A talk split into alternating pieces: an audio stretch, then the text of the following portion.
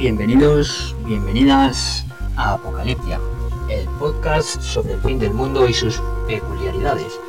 En él debatiremos temas actuales y datos de archivo. Quédate y descubre una nueva manera de ver las cosas. Bienvenidos, queridos oyentes. Mi nombre es Jesús González y soy escritor de ficción apocalíptica. En este primer episodio vamos a tratar de abrirnos un poquito a lo desconocido. Total, ya no creo que nos sorprenda nada después del 2020 que llevamos, ¿verdad? Quiero pediros que abráis la mente, pues vamos a tratar del apocalipsis. Ese nuevo punto de vista para muchos y conocido pesado para otros, pues aunque lo conozcan no quieren saber nada de él. Es lógico, lo respeto, no todos tenemos la mente tan abierta como para pensar en que el mundo tal y como lo conocemos puede cambiar. Y es que no hay tanta diferencia de un antes del apocalipsis a un post-apocalipsis. Tan solo un día, un momento, un lugar. Al final, eh, un apocalipsis es una catástrofe y es de lo que vamos a tratar realmente. También quiero advertiros de que si no sentís la curiosidad no tenéis la mente abierta al cambio, podéis dejar de escuchar este podcast. No me voy a mojear, no me voy a enfadar, pero creo que para mucha gente puede resultar muy interesante. Ahora vamos a entrar en materia de la mejor manera posible de empezar. Perdernos en la inmensidad de lo apocalíptico. Pues querido oyente, tengo que revelarte una de las verdades absolutas. No quiero alarmaros ni muchísimo menos, pues bastante tenemos ya con lo que se nos ha echado encima. En este último año la verdad es que ha sido muy complejo y todavía seguimos en, un momento muy complicado. No es mi intención, pero sí, pero sí mi deber es que estéis precavidos. El fin del mundo está por llegar y antes de empezar quiero aclarar algo. No soy un loco de los que va gritando a todo el mundo que el mundo se acaba, que el mundo se acaba. Solo me ciño a los hechos, los cuales a lo largo de los episodios os voy a ir revelando.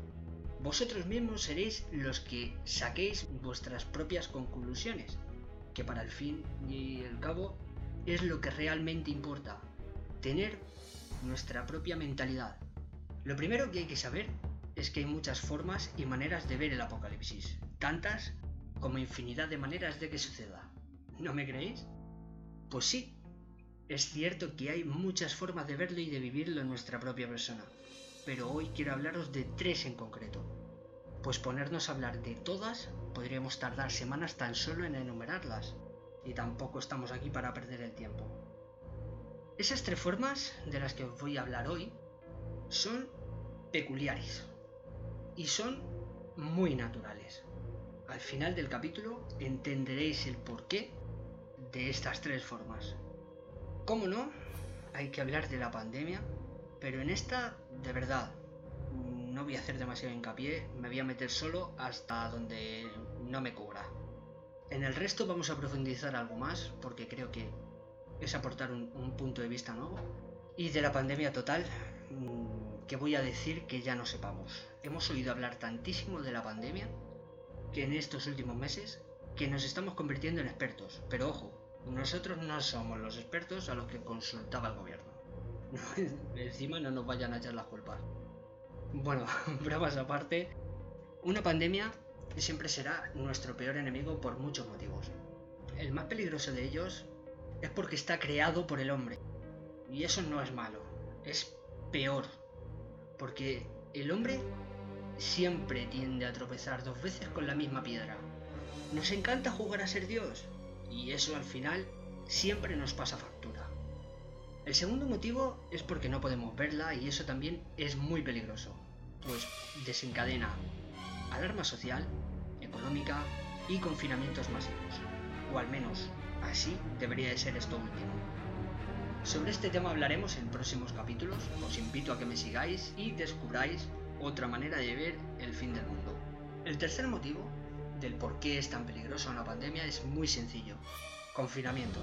Este es igual a estrés, miedo, necesidad de sentirse protegido, ansiedad, no saber qué hacer, estar deprimidos, sentirnos muy solos y en muchos casos desemboca en una inestabilidad mental, conllevando a problemas muchísimo mayores.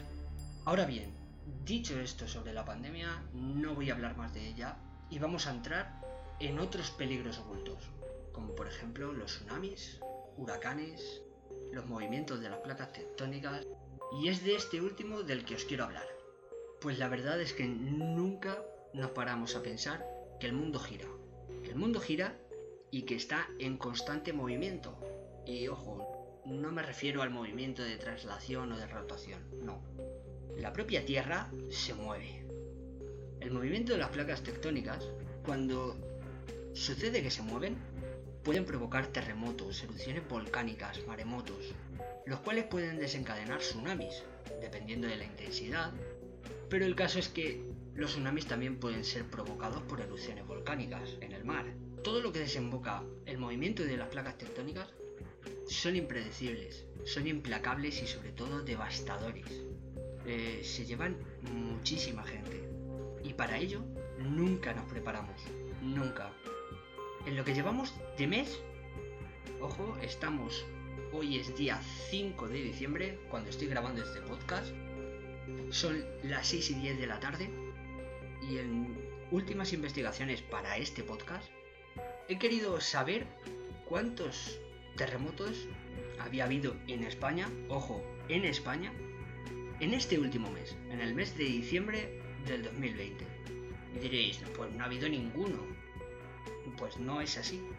Porque desde el día 1 de diciembre de este mismo año, tan solo en el día 1 de diciembre, ha habido 40 terremotos de una magnitud comprendida entre el 1,4 y 3,7 en la escala de Richter. En el día 2 de diciembre ha habido 21 terremotos entre el 1,6 y 3,6 en la escala de Richter.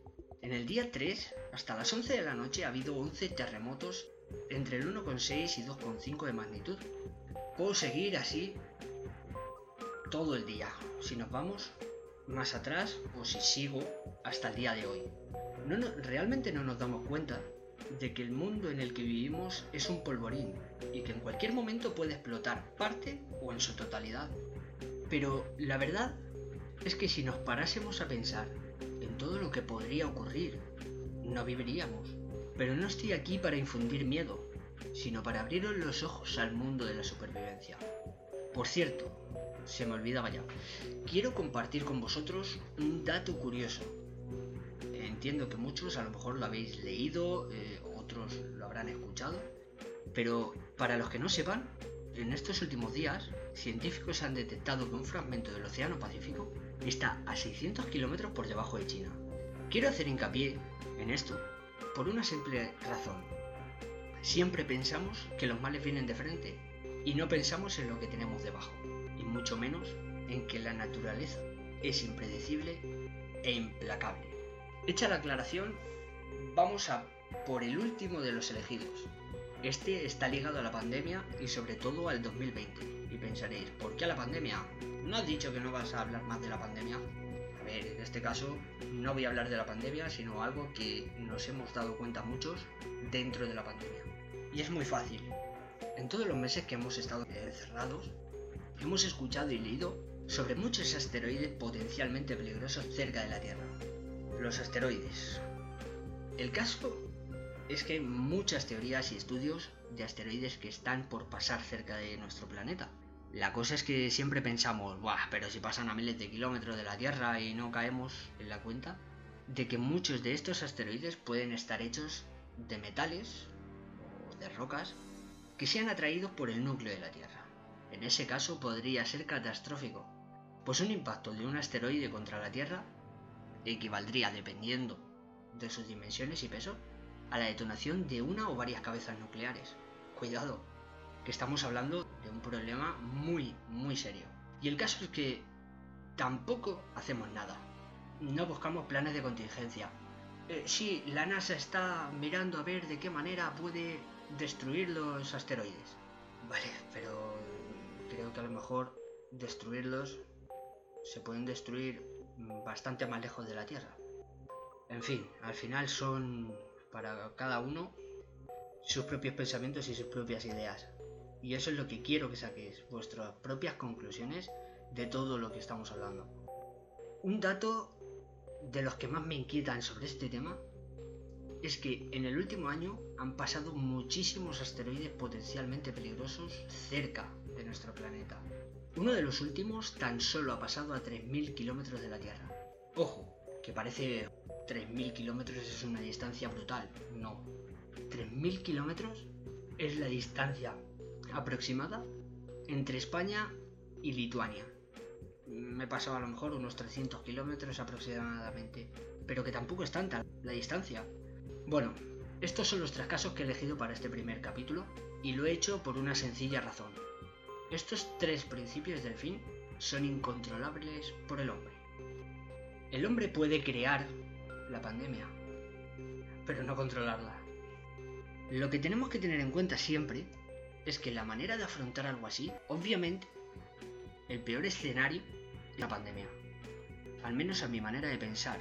Porque si no hay un virus que amenace la existencia y hablamos de un enemigo que vemos, o al menos la destrucción a la que nos enfrentamos, la cosa cambia muchísimo, sea lo que sea. Con esto no quiero decir que logremos sobrevivir. Obviamente mucha gente perecerá y, es una desgracia, pero es, es un apocalipsis. No todo el mundo sobrevivirá y yo a lo mejor no sobrevivo, pero intentaré estar preparado para ello. El sobrevivir, al final, aumentan exponencialmente. Si hablamos de catástrofes naturales, hablamos de supervivencia y sobre todo de hacer piña con la gente que nos encontramos. Pues mientras más grande sea el grupo, muchísimo más difícil será que acaben con nosotros. Porque en una catástrofe natural no solo lucharemos contra la naturaleza para sobrevivir, también cundirá el caos y derivará en saqueos y un estado anárquico en el que deberemos sobrevivir y esto será la ley del más fuerte. Desde hace años existen personas, familias enteras y grupos de personas o incluso comunidades que se preparan para el fin del mundo. A muchos de ellos los tachaban como locos antes de la pandemia, que está devastando el mundo, pero ahora son esos mismos que tachaban de locos a los preparacionistas o prepers, como queramos llamarlos, los que han ido en masa a acabar con las existencias del papel higiénico, agua embotellada, conservas, pastas y levaduras del supermercado. Los prepers son personas que tienen la convicción o certeza de que el mundo va a acabar y se preparan durante años para tratar de sobrevivir sin necesidad de salir de su fortaleza. Aunque también dentro de esta creencia hay quien piensa en que lo peor que podemos hacer el día que llegue de verdad el apocalipsis es quedarnos encerrados en un lugar y debemos de optar por irnos a la montaña y comenzar una nueva vida. Allí solo tendremos que preocuparnos de cazar, del agua, del refugio. En cierto modo, es algo lógico. Creo firmemente que todos tenemos ese premio dentro, solo que hasta que no nos han amenazado nuestra confrontable burbuja de monotonía y rutina, no nos hemos dado cuenta. ¿No creéis lo que digo? Haceros estas simples preguntas. Desde que empezó la pandemia, ¿cuántos habéis comprado de una misma cosa varias unidades por si acaso? ¿Cuántos habéis empezado a prepararos en el momento que se ha empezado a escuchar hablar de una segunda ola? ¿No ha cambiado en este último año el contenido de nuestra despensa? Yo, yo sinceramente la mía, sí. No es cierto que cuando vamos a la compra revisamos todos y cada uno de los pasillos y llevamos algunas cosas de más que en la pandemia no encontrábamos. Todos habremos llegado a la misma conclusión. Todos somos prepper. Tan solo debemos abrir los ojos. Bueno, llega la hora de despedirse, pero estaros atentos al siguiente capítulo en él hablaremos de los misterios del cielo y la infinidad de misterios que este oculta, que cuidado, son muchísimos. Y están más próximos de lo que nos creemos. Espero que os haya gustado, a mí me ha encantado poder hablar de una de mis grandes pasiones. Recordar que hay que cuidarse muchísimo y sobre todo, por favor, por favor os lo pido, estemos preparados para lo que pueda venir. Pues si está por pasar, tener claro que pasará. Hasta la semana que viene y pasar buen día.